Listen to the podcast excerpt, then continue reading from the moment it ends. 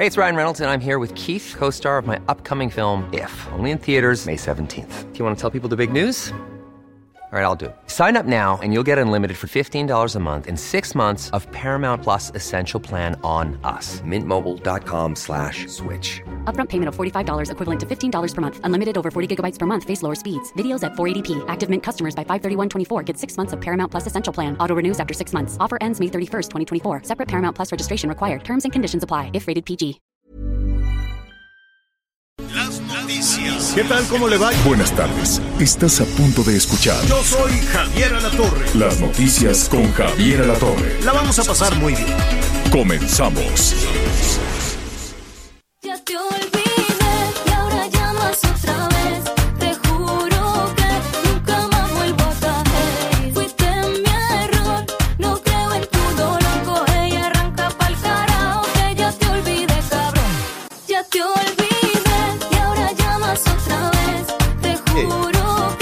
Esta sí es una canción horrorosa.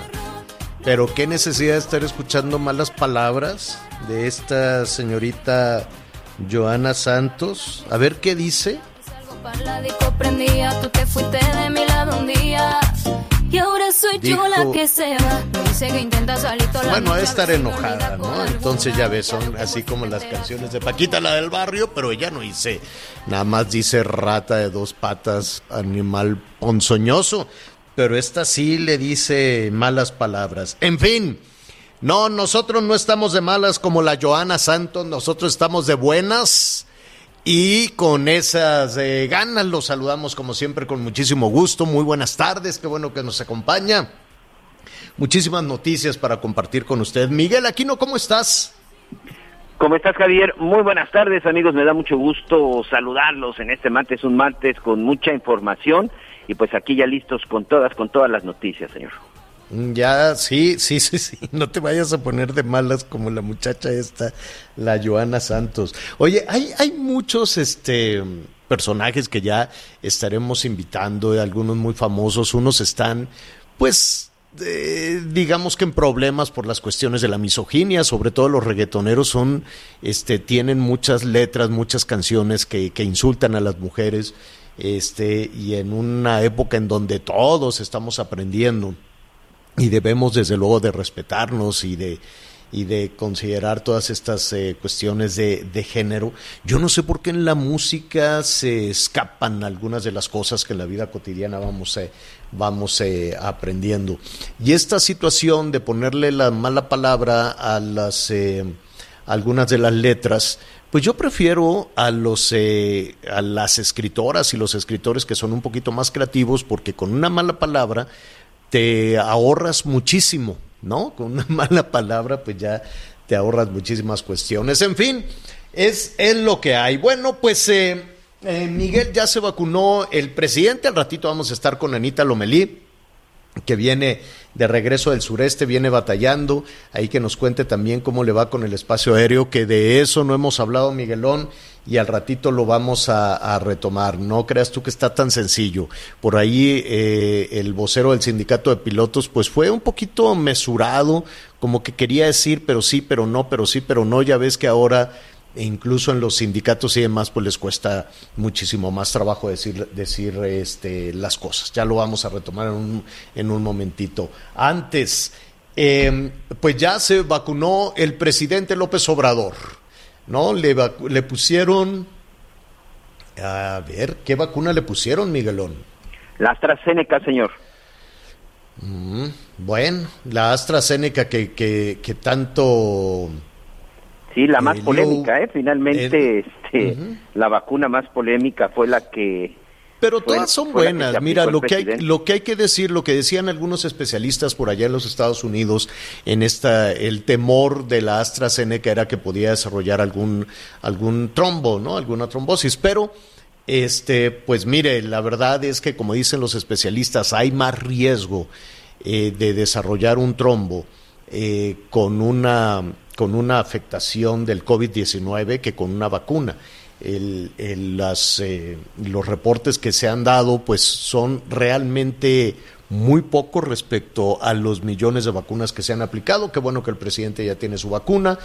Él dice que que lo hizo públicamente un poco para invitar a las personas a que se animen a ponerse la vacuna. Yo creo que, eh, que digo, está bien, qué bueno. No sé si todavía hay algunas personas que, que, se resistan a ponerse la vacuna. No sé si México tiene ese problema como en algunas otras partes. Por ejemplo, en los Estados Unidos sí se batalló en la convocatoria. Aquí no creo, no siento que hubiese eh, resistencia de las personas a ponerse la vacuna. Al contrario, ¿no? Ahí están las, la, los doctores que todavía no reciben la vacuna, hay muchos sectores que todavía no reciben la vacuna, sectores que no han, que no se han detenido, que no han, que no han parado. Por ejemplo, nuestros colegas, Miguel, nuestras y nuestros colegas periodistas que no pararon un solo día y que tienen que estar en la cobertura de muchísimas cuestiones, pues nunca se les consideró como no. personajes esenciales para recibir la vacuna, ¿no? Y, y, y, la verdad es que la cobertura nunca se detuvo, los medios de comunicación fueron siempre esenciales, ¿no?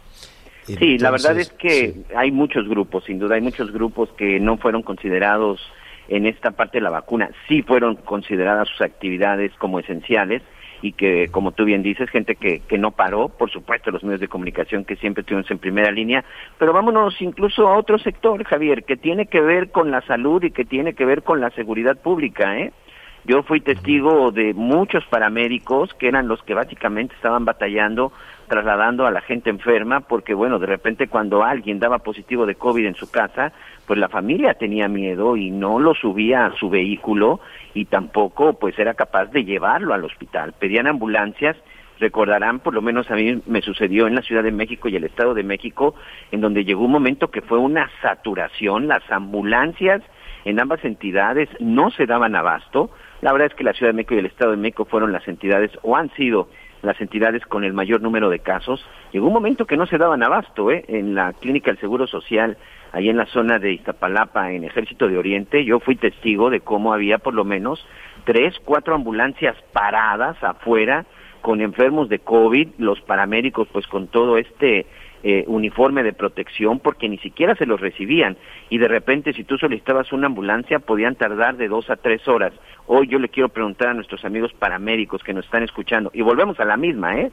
Los públicos y los privados, porque recordemos que hay muchos paramédicos que trabajan en unidades privadas. Ya les colocaron la vacuna, fueron considerados como uno de los sectores vulnerables y sobre todo de primera línea. Y qué decir de nuestros amigos policías y hasta bomberos, Javier, ¿eh? Porque todos ellos al final pues siguen atendiendo emergencias de choques y de los incidentes que sea, y ellos no saben si la gente a la que están atendiendo o a la gente que llegan en una emergencia pues está enferma de COVID. Entonces, sí. creo que hay grupos muy, muy vulnerables que estaban en la primera línea que se les olvidó. Por ahí me pasaron unas cifras este, terribles sobre el número de elementos de la Secretaría de Seguridad Ciudadana de la Ciudad de México que desde que inició la pandemia han fallecido precisamente por COVID, Javier. Bueno, pues el presidente ya tiene su vacuna, qué bueno. Eh, recibió la vacuna de AstraZeneca, dice que hace un llamado a los adultos mayores. En un ratito más estaremos eh, escuchando lo que, lo que dijo el, el, presidente en ese sentido. Hace un llamado a los adultos mayores que todavía tienen por ahí algún temor de, de vacunarse para que lo hagan. Muy bien, pues ya le pusieron ahí en Palacio Nacional la vacuna de AstraZeneca. Llegaron elementos del ejército, llegó una, una teniente del ejército eh, mexicano que fue la que le puso la que le puso la vacuna. Únicamente fue la teniente enfermera eh, Medina Vega, así se apellida la teniente Medina, fue la que le puso este la, la vacuna muy bien, llegaron muy temprano este, con la hielerita y con todo ya listo, ya todo dispuesto. Lo único que este, yo sé, yo sé que, y, créame que no, que no sucede nada eh, con las personas que aplican, las enfermeras, los enfermeros, los especialistas que, que le aplican la vacuna, que han aplicado millones de vacunas en México, eh, supongo que, des, de, que después de cada vacuna, este, se lavarán las manos o se pondrán algún desinfectante en, en, las manos. Eh, eh, viendo las imágenes de diferentes países, eh, por ejemplo, Estados Unidos, acá nuestros vecinos, todas las personas, todo el personal que se dedica a la aplicación de las vacunas tiene guantes o, o se cambian los guantes por cada, con cada paciente, ¿no? Eh, tiran la jeringa, tiran la aguja. Bueno, no, es que la tiren así nada más un bote. Yo quiero suponer que debe de haber una disposición eh, eh, especial para todos estos implementos médicos. Quiero yo suponer que los cubrebocas, los guantes, las jeringas, las agujas, los frascos de las vacunas, quiero suponer, estamos investigando que se desplazan, se recogen en algunos eh, eh, contenedores especiales y se este, destruyen en alguna con, todo cuidado. Quiero suponer que no se tiran a cielo abierto ahí en un basurero. Eso es lo que quiero suponer. Ya estamos investigando qué hacen con toda, qué hacen con todo eso. Pero este es la primera vez que veo que usa guantes la persona que aplica la vacuna. Si ven las imágenes en todos los centros de vacunación nacionales están así a, a sin guantes, ¿no? Este tocan, toc, tocan la aguja, yo creo que para ponerla bien, o la piel, o así le dan un como pellizquito a la gente y luego ya le aplican la, la vacuna. Sí me ha llamado mucho la atención que en México no se usen guantes. Yo no sé si es porque no hay insumos suficientes o porque no se necesitan y simplemente con eh, una, situación higiénica, ¿no? Desinfectarse las manos entre paciente y paciente, desinfectarse las manos entre, entre cada una de las eh, personas que reciben la, la, vacuna, quiero suponer que es suficiente. Pero es la primera vez que veo, por lo menos en los eh, procesos de vacunación en México, que se utilizan estos guantes. Por lo demás, sí traen cubrebocas, todo está perfectamente bien. Es únicamente una observación, ¿no? O sea, no cree usted que, no ponga en duda que es correcto y que es higiénico el proceso de vacunación. Estoy seguro que así lo es, solo que no había visto que utilizaran guantes en México. En, eh, en los otros procesos sí, sí los utilizan, ¿no? Y me, me llamó la atención incluso por el color por el color de los de los este de los guantes pero pues no no dude no dude en toda esta situación ¿qué sigue? pues Miguel si no me equivoco este ya van en la segunda ronda de la aplicación de las vacunas a los adultos mayores ¿no? Sí, ya hay muchos lugares en donde ya se están aplicando la segunda dosis aquí por ejemplo eh, en la Ciudad de México empezaron ya de nueva cuenta pues con los amigos de la de la zona de la Venustiano Carranza este amigos también de, de, algunas otras de, delegaciones se han estado también ya aplicando. Se calcula que para finales de, de abril ya aproximadamente el 70, 75% de la población estarán recibiendo esta segunda dosis. Venustiano Carranza y Coyoacán, señor, son los que ahorita se están vacunando en esta segunda etapa. Para el mes de mayo, porque por ahí hay una eh, una, una de las vacunas, que esa para la segunda dosis, hay unas que es de tres semanas y hay otra que va de seis a ocho semanas. Por ejemplo, que es el caso de la de la Sputnik, por ejemplo, la rusa, esa es de 21 días. Para la gente que se vacunó en Gustavo Amadero y Iztapalapa, que, que es, y, y, no, y menciono esta no solo porque sean de la Ciudad de México, sino porque son las dos entidades en donde se llevó a cabo una vacu la vacunación más grande hasta el momento. Entre estas dos entidades, medio millón de vacunas fueron aplicadas. Esa vacuna es de 21 días, Javier. Hoy la preocupación en estas zonas es que no saben cuándo le van a poder aplicar la segunda dosis, se supone que ya debe de iniciar la próxima semana y pues la pregunta, la pregunta del millón es si tienen ese medio millón de vacunas ya listas para poderse aplicar en la segunda dosis. Creo que por ahí es en donde vamos a empezar a ver un poquito de nerviosismo, porque de acuerdo con el mismo calendario de las autoridades de la Secretaría de Salud, la, hay una vacuna que sí puede esperar de seis a ocho semanas para la segunda dosis, pero hay otras que tiene que ser en un máximo de tres a cuatro semanas, señor.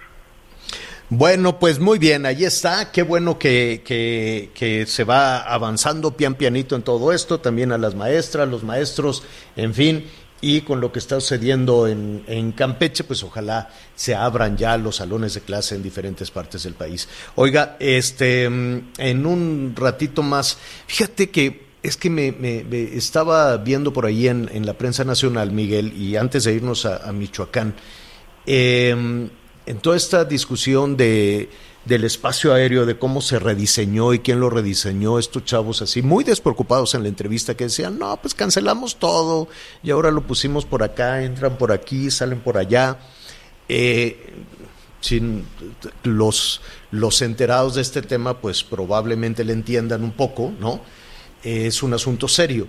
Eh, en esta nueva ruta, ahí donde tiene usted su casa, ahí en el huertito, es un pasadero de aviones, pero rasando.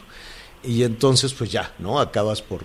Aquí viene uno y otro y otro y otro y otro, ¿no? Da- hacen una hacen una ruta de quiero suponer de entrada a la Ciudad de México por este ese mira yo vivo en un cerro que era tranquilísimo allá que en ese cerro era tranquilísimo no ruido no nada y ahora pues hazte cuenta que vivo en una pista de aterrizaje no todos los aviones están ahí pásale pásale pásale. Entonces este en la aproximación y me llamó muchísimo la atención dije y este despistado porque por la misma ruta donde tú ves de frente que viene un avión que se va acercando a la Ciudad de México, de pronto empezó, pasaron unos aviones en sentido contrario. Y dije, ah, caray, ¿a poco ya es de ida y vuelta la ruta? Y me llamó muchísimo, muchísimo la atención. Dije, qué Sí. raro. No, no debería ser así. Dije, qué raro, si vienen estos de frente, porque ha- hazte cuenta que en, la- que, en, que en la misma ruta va un avión de, de regreso. Y dije, ah, caray, que no, no, no chocan o se ponen de acuerdo, uno entra y uno sale, y uno entra y uno sale. Me llamó muchísimo, muchísimo la atención ahí mientras estaba en el huertito. Dije, ¿y este avión se perdió o va de, va de regreso? ¿Y este otro avión? Y entonces estaba viendo que hay una, este, el Sindicato Nacional de Controladores Aéreos, de Controladores de Tráfico Aéreo, advirtió eh, que eh, aumentó el riesgo de accidentes en los vuelos desde ya hacia la Ciudad de México. Las maniobras, dicen, lo estaba leyendo muy temprano, se han vuelto muy complicadas. Dice que eh, ocurrió que dos aviones viajaban en direcciones encontradas, iban de frente y a la misma altitud con el riesgo de chocar y que los controladores no pudieron dar indicaciones a los pilotos porque no tenían la información de las coordenadas correctas. Ahí está, entonces, yo vi eso. Yo lo vi, Miguel, porque dije, qué raro que está haciendo aquí arriba. Estaba yo ahí sacando las lechugas de- del huertito y dije, ¿y qué hace este avión en sentido contrario? Y no, es un- no fue uno, fueron dos. Y efectivamente los vi. A ver si, si al ratito este, dice el, el del Sindicato de Controladores de Tráfico Aéreo, dice los aviones tuvieron que hacer una maniobra evasiva, es decir, no, no, no, no encontrarse ante los avisos del sistema de alerta en los aviones que se activa con el riesgo de choque con otro avión. Todo, todo rediseño del espacio aéreo este, pone en riesgo, pero el controlador su función es que no pasen los accidentes, etcétera, etcétera. Este, ¿Quién mandó el avión por la misma ruta por donde van entrando estos aviones de salida? Y la verdad es que es un asunto muy serio. Y este sí me llamó la atención, dije, estoy, ¿cómo? O sea, se ponen de acuerdo, uno entra y uno sale, uno entra y uno sale por la misma, porque yo lo vi, yo vi esos dos, dos aviones y me llama muchísimo la atención. Esto tuvo, esto que se está reportando, esto de los eh, aviones del Sindicato Nacional de Controladores Aéreos, este, pues si es lo que yo vi el fin de semana, es muy serio, porque sí fue. Está por ahí perdidón en, en- en los medios, pero sí fue. Y eso no, sí. habla de la irresponsabilidad enorme, por más que lo defienda quien lo tenga que defender, este, es una responsabilidad enorme de quienes están diseñando el tráfico aéreo. De, con un desparpajo, yo presenté ahí una entrevista en el noticiero en la noche, y con un desparpajo dijeron, sí, ya cancelamos todo, y ahora lo hicimos por aquí, y ahora lo hicimos por allá. La, verdad, pues quiero suponer que son profesionales, quiero suponer que son profesionales, pero lo que yo vi era dos aviones en sentido contrario. Dije, qué raro, ¿no? Qué raro que ahora van a entrar y salir los aviones así. Me da chance, yo voy a bajar, me da chance, yo voy a subir. Y ahora lo estoy confirmando con este sindicato.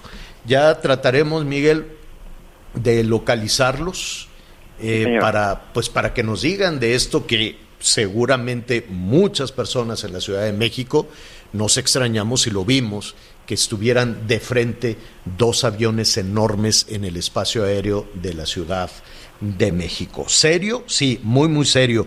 Como seria ha sido también la situación que se ha vivido por muchísimos años en Michoacán en, tema, en, los temas de la inseguridad, en los temas del control del crimen, del crimen organizado. Este no es un asunto nuevo, este es un asunto que se ha convertido en una pesadilla para eh, muchísimas, eh, muchísimas personas.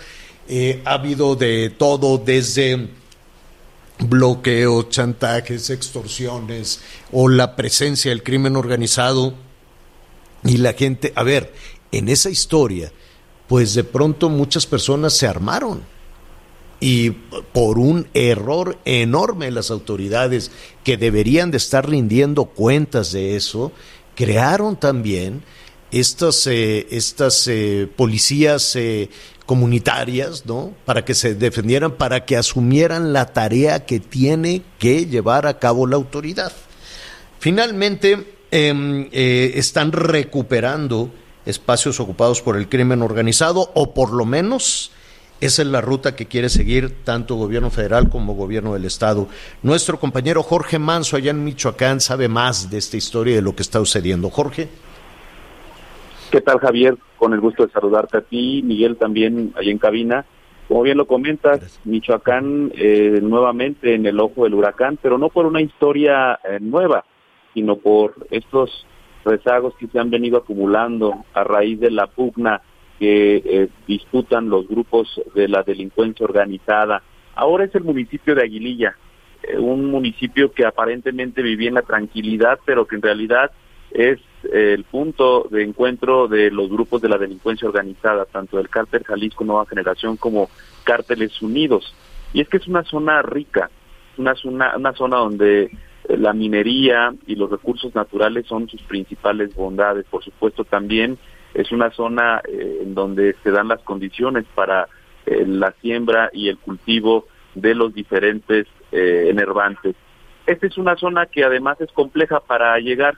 Son pocos los caminos de acceso al municipio de Aguililla y estos han sido eh, interrumpidos por los grupos de la delincuencia organizada, esto a fin de detener el avance del de, eh, cártel Jalisco, quienes eh, pues están buscando apoderarse del control de este territorio. La situación se ha tornado difícil durante los últimos meses, por lo menos son seis meses que comenzaron a cortar los caminos para evitar la incursión de esta organización delincuencial y esto ha sido justamente eh, en esta lucha que han llevado los eh, cárteles que están unidos en Michoacán, que entre ellos eh, se encuentra el cártel de los Viagra. Hace unos días fue detenido uno de los eh, emblemáticos líderes de Cárteles Unidos, según el gobierno de los Estados Unidos. Se trata de Adalberto Fructuoso Comparán, quien fue presidente municipal de Aguililla y también fue el líder de los grupos de autodefensa. A él se le ubica como uno de los principales eh, liderazgos de esta organización ahí en esta zona. Y justamente fue a partir de su detención que la guerra fue más cruenta. Estaban los bloqueos, había algunos enfrentamientos de manera intermitentes y aislados. Sin embargo, ahora fue de manera más frontal, más directa entre incluso la misma población las organizaciones eh, que viven justamente en el municipio de Aguililla lanzaron eh, varias alertas y esto provocó que el gobierno de Michoacán llegara al municipio de Aguililla y anunciara el refuerzo de la seguridad, pero esto era imposible porque no se podía transitar, ni enfermos, ni personas que eh, han abandonado el municipio lo podían hacer a través de las vías de comunicación que están establecidas, sino tenían que hacerlo por atajos que se iban construyendo, por terracerías en las faldas de los cerros que cubren a esta eh, municipalidad. Y fue justamente ayer cuando el gobierno de Michoacán eh, anunció que se restablecía la comunicación y así fue. Ahí estuvimos eh, poco a poco con maquinaria pesada, la Secretaría de Seguridad Pública comenzó a restablecer eh, de manera improvisada los caminos que eh, llevan justamente este municipio en donde también eh, pues hay una, un miedo aún a pesar de, este gran operativo que se desplegó con más de 100 elementos de policía estatal. Pero la noticia que hoy justamente nuevamente vuelve a, a prender las alertas es de que eh, hubo un eh, ataque, es lo que ha, eh, se ha informado, eh, se espera que en breve se oficialice, un ataque a través de drones explosivos a elementos policiales que están desplegados en una de las tenencias más importantes de Aguililla, en la tenencia del aguaje, emblemática por eh, la cantidad de personas que vive y también por supuesto porque eh, se tiene conocimiento de que es donde operan algunos grupos delincuenciales. Así es que la situación es tensa, muy compleja. En este momento el gobierno de Michoacán eh, pues ha dicho nos eh, aventamos el tiro literal y eh, pues vamos a, a reabrir los caminos. En esta zona que vive una tragedia muy fuerte en donde el, eh, lamentan mucho las declaraciones del gobierno de la República en el sentido de que no es a través de eh, refuerzo policial, sino a través del diálogo como se podrá recuperar la tranquilidad y la paz, puesto que evidentemente eh, pues ha habido enfrentamientos, ha habido una cantidad no determinada de personas fallecidas, pero lo cierto es de que en cada eh, uno de los enfrentamientos se ha registrado bajas tanto de personas que no tienen nada que ver con la delincuencia organizada como también de gatilleros que forman parte de estos Oye, grupos delincuenciales. Oye, Jorge, eh, un- un- una cuestión más. ¿Por qué, ¿Por qué es tan peleado esta, este, este punto, Aguililla? Aguililla es el municipio que está prácticamente al sur de Morelia, de Michoacán, eh, a- alejado unas cuatro horas de la capital michoacana. Eh, es una zona que está enclavada en una serranía. Lo atractivo es que ahí justamente eh, hay explotación de minerales, pero también es una zona propicia para la siembra y el cultivo de nervantes. Es una zona eh, importante para conectar el municipio de Aguililla con la tierra caliente, pero también con la costa de Michoacán y con la zona que colinda con el estado de Jalisco. Así es que es un municipio estratégico territorialmente hablando, pero también con eh, riquezas que seguramente lo hacen eh, un punto de control para poder... O sea, es para el paso, quiero, quiero suponer que es el, el paso de la droga. Droga que puede llegar eh, o por el Pacífico o droga que se puede cultivar o sustancias que se pueden cultivar eh, en la región. Y es su salida, ¿así es? En efecto, es un punto en donde, donde se tiene conocimiento que hay eh, la siembra y el cultivo de enervantes. Es una zona que no es muy transitada por ni por autoridades ni por la misma población, pues son caminos eh, y muy difíciles de comunicarse, eh, son terracerías, pero al final de cuentas comunican dos zonas importantes, que es la de Aguililla con la de Tepalcatepec y con la de Cualcomán, que al final de cuentas son municipios que son punto de salida de Michoacán hacia Jalisco y hacia la costa eh, eh, de Michoacán. Evidentemente, también lo que hace atractivo esto, y lo reitero, es el tema de los minerales, las minas que hay justamente en esta zona que eh, seguramente podrían ser otro mercado para los grupos de la delincuencia. Y si me Pues, permites, este sí. Ja- Javier Jorge, también hay un detalle muy interesante, ¿eh? Nemesio Ceguera Cervantes, el Mencho, líder del cártel Jalisco Nueva Generación, él es originario de Aguililla. Incluso muchas veces se ha detectado y se han realizado operativos porque se tiene ubicado que él constantemente está en Aguililla, la tierra donde nació, el poblado donde nació y en donde todavía habitan muchos de sus familiares. Se sabe que en algunos puntos estratégicos, como bien tú relatas, Jorge, en la zona de la sierra, donde también es el lugar propicio para los laboratorios clandestinos para la producción de metanfetaminas, también hay muchos lugares en donde está escondido Nemesio Ceguera. Una vez hubo un enfrentamiento fuerte en las entradas de, de este, de este municipio, porque se decía que la esposa del Mencho se encontraba en ese lugar y lo sabía la gente de Carteles Unidos. Es decir, además de toda esta posición estratégica, también pues es una zona operativa y es un lugar en donde se siente o se sentía cómodo el Mencho porque es la tierra que él incluso pues ha protegido porque también se ha encargado de construir muchas cosas en beneficio de su pueblo. Ese también es un factor importante que Nemesio Ceguera Cervantes, el narcotraficante más buscado hoy en el mundo, es originario de este municipio de Michoacán. En efecto, Pues- en efecto, lo que comentas, Miguel, eh, es así.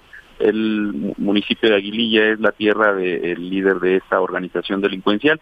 Sin embargo, en este momento, este territorio está a cargo de Cárteles Unidos, es decir, es. la organización opositora a- al grupo que lidera Nemesio Ceguera, de tal suerte que la disputa justamente también eh, parte de que el control territorial de esta zona lo busca eh, tener el cártel Jalisco. Así es que es una zona dividida totalmente. Por ejemplo, en Buenavista, Tomatlán, se tiene conocimiento que es un control del cártel Jalisco. Sin embargo, hay tenencias del municipio de Buenavista que colindan con Apaxingán, eh, el municipio de Apaxingán, pero que están a cargo de cárteles unidos. Así es que es una distribución muy compleja y muy rara de esta zona por parte de los grupos de la delincuencia. Pero por lo pronto la Secretaría de Seguridad eh, Pública, que tú te atreverías a decir que ya tiene el control de por lo menos de estos caminos, Jorge, o Hasta o ayer que- sí.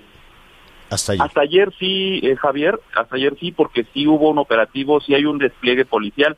Sin embargo, en este momento, esta es una zona además con difícil comunicación. No no es tan sencillo poder eh, comunicar. Tienes que lanzarte, ir a esta zona para poder palpar la realidad.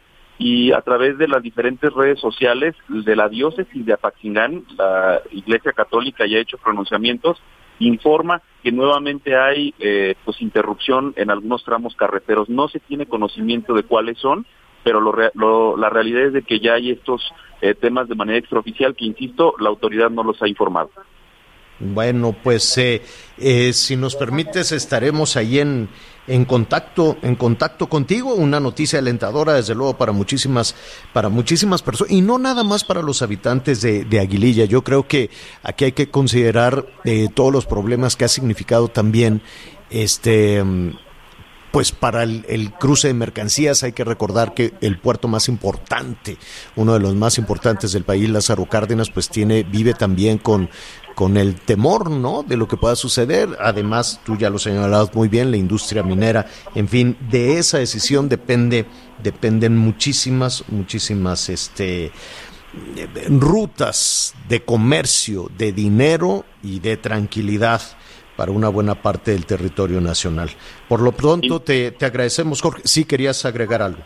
Indiscutiblemente te iba, te iba a, a comentar también, esto es importantísimo lo que comenta, lo que dices, Javier. Yo estaré muy atento de lo que está ocurriendo en Aguililla porque esto fue lo que ocurrió ayer. De un momento a otro, eh, sobre todo por lo álgido que es la, eh, la zona y aparte la disputa entre estos grupos delincuenciales, eh, pues evidentemente, y aparte la denuncia que se tiene de que hubo un ataque con drones explosivos a una de las sedes donde está la policía estatal, eh, pues evidentemente esto podría cambiar el panorama de un momento a otro. Claro. Yo estaré muy atento y si Claro. me permiten estarles informando. Bueno, muchísimas gracias, Jorge.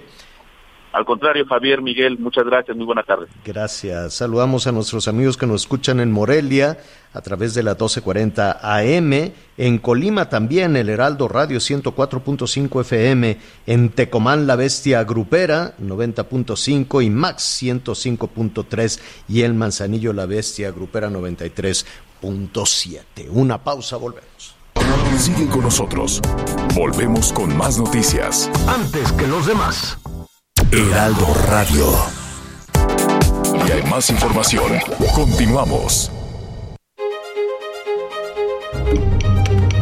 Ruta 2021, la ruta hacia las elecciones presenta. Bueno, pues eh, saludos a nuestros amigos que nos sintonizan allá en, en, eh, en Sinaloa, porque así como hemos eh, conversado, hemos platicado con los candidatos al gobierno en Nayarit, en Nuevo León, donde las cosas, aquello parece montaña rusa en Nuevo León, en, eh, donde más en Sonora ya se van acercando, ¿no? Conforme se acerca la fecha de las elecciones, pues se va cerrando también las eh, preferencias. El candidato de PRI-PAN está alcanzando al candidato de de Morena, eso es eh, en Sonora. Ayer estuvimos platicando también con Laida Sansores en, en Campeche, porque queremos saber qué es lo que piensan, qué es lo que ponen sobre la mesa las candidatas, los candidatos al gobierno en estos 15 estados de la República. Hoy toca Sinaloa. Y me da muchísimo gusto, eh, desde luego saludamos a todos nuestros amigos que nos sintonizan allá en el 102.5 y en los moches también 94.1 FM. Y este, para iniciar con esta, con esta eh, conversación, pues vamos a platicar con Rubén Rocha. Él es el candidato de Morena al gobierno de Sinaloa y me da muchísimo gusto saludarlo esta tarde. Rubén, ¿cómo estás? Qué gusto saludarte. Buenas tardes. Qué gusto saludarte, Javier. Es un orgullo que me entrevistes. ¿eh? Eh. Aquí estoy bien, andamos bien aquí en campaña. ¿eh? Eh, este, eh, los días los dedicamos al proselitismo y ahora andamos en lo mismo.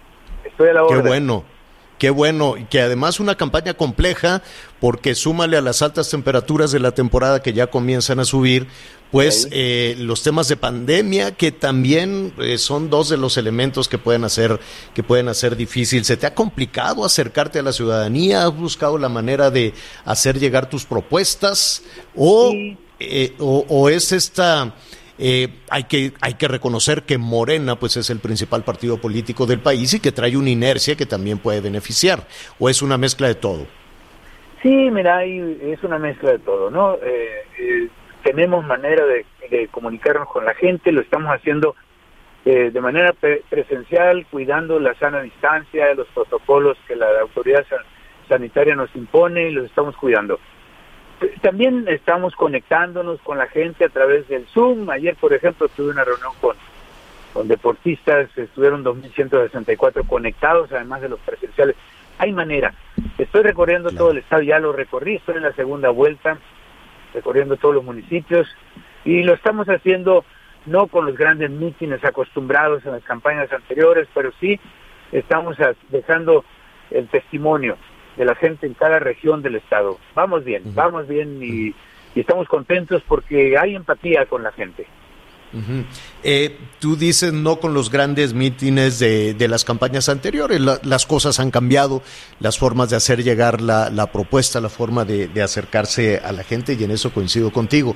Sin embargo, hay cosas que, que se mantienen y que no nada más en México, sino en diferentes partes del mundo hay una parte de las campañas que pueden ser rudas. ¿no? que pueden ser muy muy agresivas. Me llamó la atención este fin de semana que, que tú eh, señalabas eh, pues algunos, eh, incluso algunos empresarios o al mismo eh, gobernador Kirin Ordaz de instrumentar una campaña negra en tu contra. ¿Qué, qué significa esto? ¿Qué, ¿Qué es esta campaña negra? Bueno, lo que ocurre es que eh, tú sabes que en la campaña no podemos ser omisos, tenemos que fre- pre- eh, presentar nuestras eh, respuestas, nuestras inconformidades frente a lo que nos parece no está ah, obrando en razón del derecho, ¿no? Y para nosotros el derecho es una campaña eh, de respeto, de propuesta, y cuando hay atisbos de presencia de esa campaña negra, pues la estamos este, denunciando. Sí, la semana pasada ya aparecieron pues algunos videos que eh, artificiosamente señalan familiares, eh, ya esos son atisbos de campaña negra, amén de que yo eh, señalaba que el gobierno eh, estatal pues estaba muy metido, muy cercano y estaba hasta coordinando la campaña de la alianza PRI, PAN, PRD, y bueno, llamamos a que haya civilidad política, a que no se metan, a que dejen ningún eh, ámbito de gobierno, ni el federal, ni el estatal, ni el municipal deben de meterse, ellos deben de perma- permanecer neutros y así es lo que queremos, por eso es mi llamado y por eso fue mi, mi exclamación que tú conociste a la que tú te refieres, pero yo prefiero no seguirlo haciendo, Javier, yo prefiero que todo mundo nos atengamos a lo que dice la ley, cada quien cuál es su rol, haga su tarea como funcionario público, no se metan a las campañas, que nos dejen a los candidatos y nosotros tratar de que llevemos a cabo una campaña de respeto y de propuesta. Eh, la ventaja que te dan eh, las, las encuestas en este momento te, te dejan eh, tranquilo. Estamos platicando con Rubén Rocha, que es candidato de Morena al eh, gobierno, y en alianza, desde luego, al gobierno de, de Sinaloa. Eh, cuando faltan, ¿cuánto falta? 45 días, si no me... Sí, si y no, medio. 46 días. Sí. Mira, ¿Estás cómodo con esa ventaja?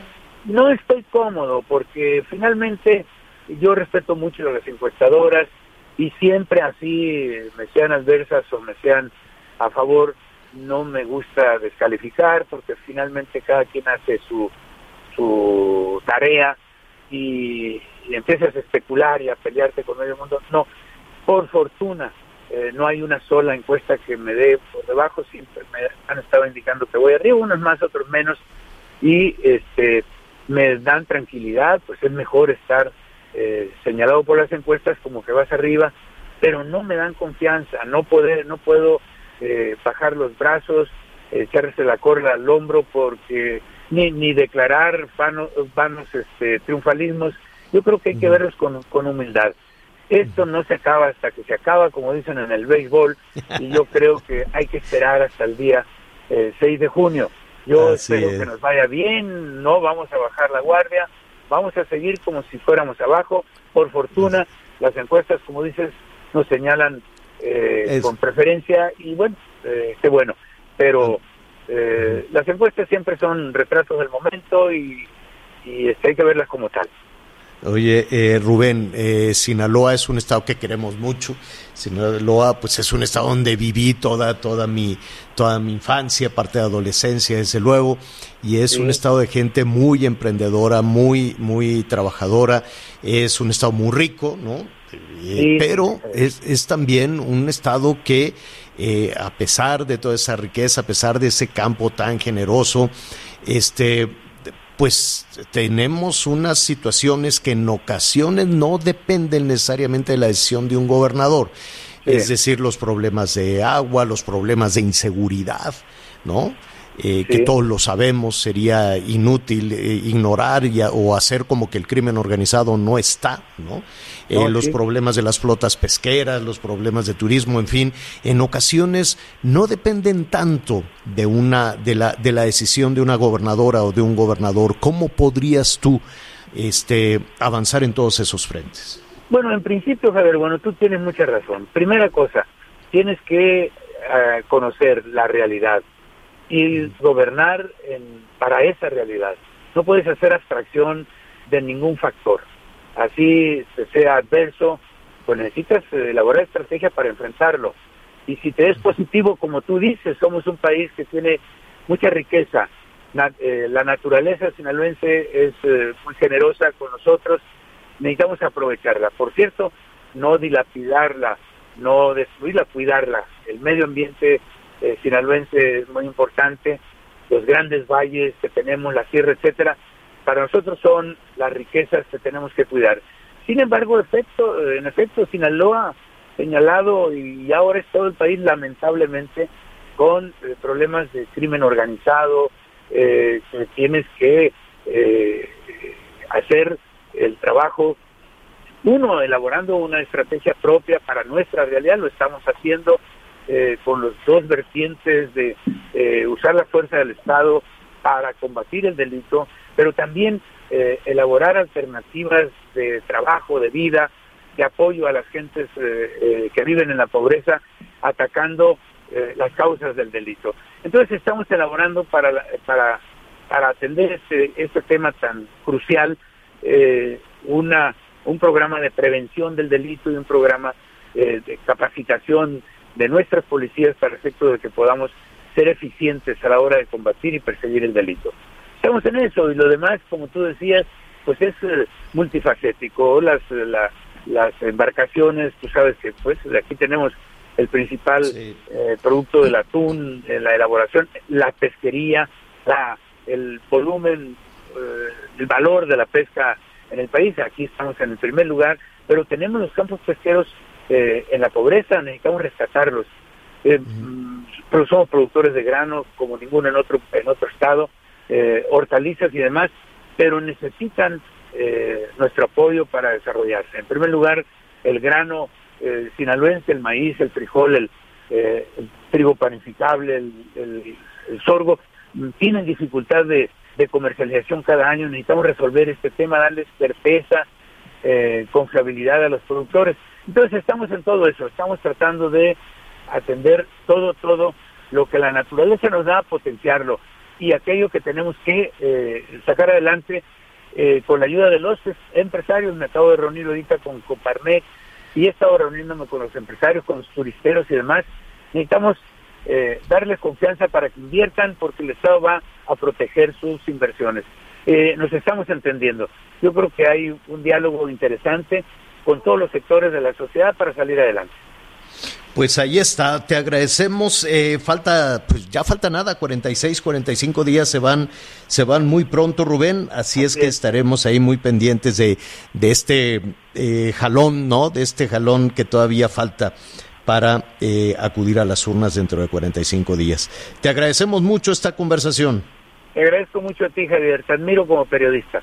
Gracias, gracias. Bueno, pues un abrazo muy fuerte. Es Rubén Rocha, el candidato de Morena junto con el Paz.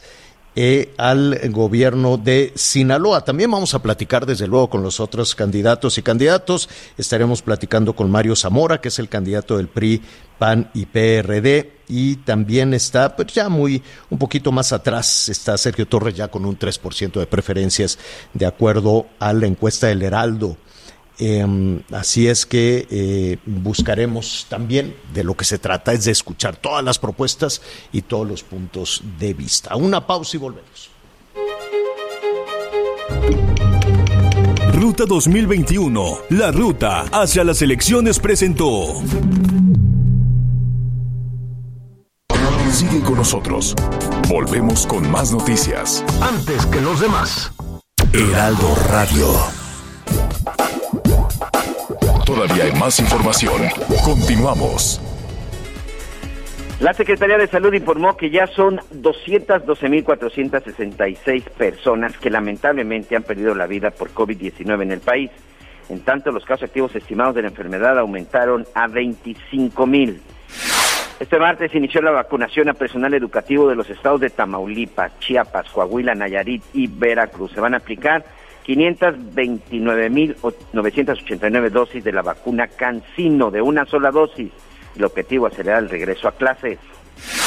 Y hoy el dólar se compra en 19 pesos con 57 centavos y se vende en 20 pesos con 4 centavos. Momento de una pausa, ya regresamos. Las noticias en resumen. Todavía hay más información. Continuamos. Bueno, pues se nos fue este muy rápido. Muy rápido, qué barbaridad. Oiga, vamos a hablar de la sequía en un momentito más. Acompáñanos en Javier Alatorre MX, javieralatorre.com. Está fuerte el tema de la sequía, el tema de los incendios. Se quemó hasta el bosque de Chapultepec. Imagínese usted. Hay médicos eh, particulares que se ampararon para recibir la vacuna. De eso vamos a hablar. Y hace ratito, Miguel, que estábamos hablando.